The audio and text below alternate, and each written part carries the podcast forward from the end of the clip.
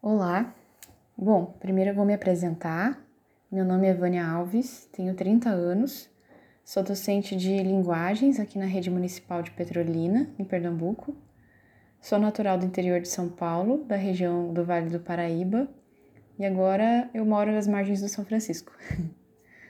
Agora, partilhando com vocês o objetivo desse projeto de conclusão do curso, como formar leitores, e também algumas das justificativas teóricas, né?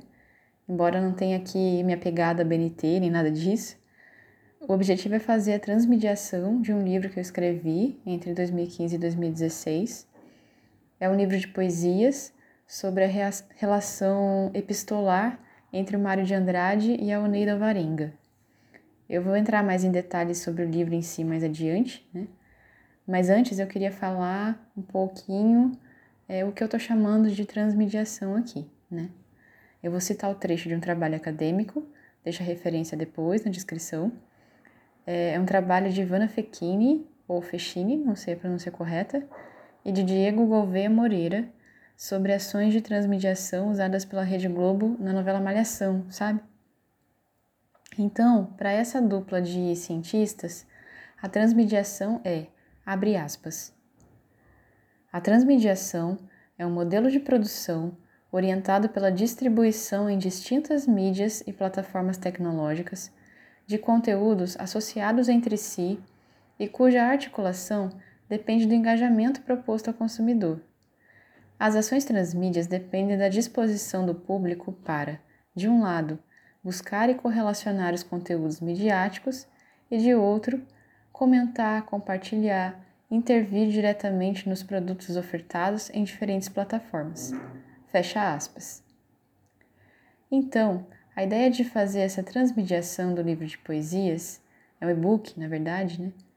Veio forte depois da live da Claubusato, em que ela propõe essa mediação da leitura mais crua, mais nua, com foco na palavra, na narrativa, né?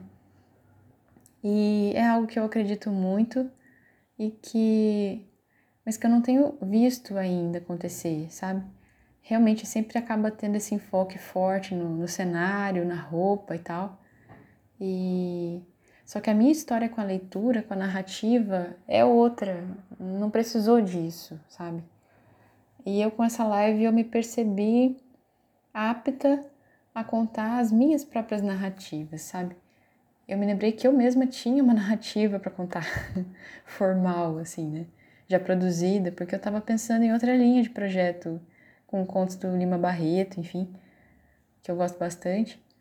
Mas eu me lembrei que eu tenho um livro e, e que eu não mostro para ninguém e, e que eu posso partilhar esse livro, contar essa história, contar a história da história, porque ele tem uma história bem legal por trás. E, e que eu mesma podia ser essa voz que comunica o livro, como a Cleo faz, né?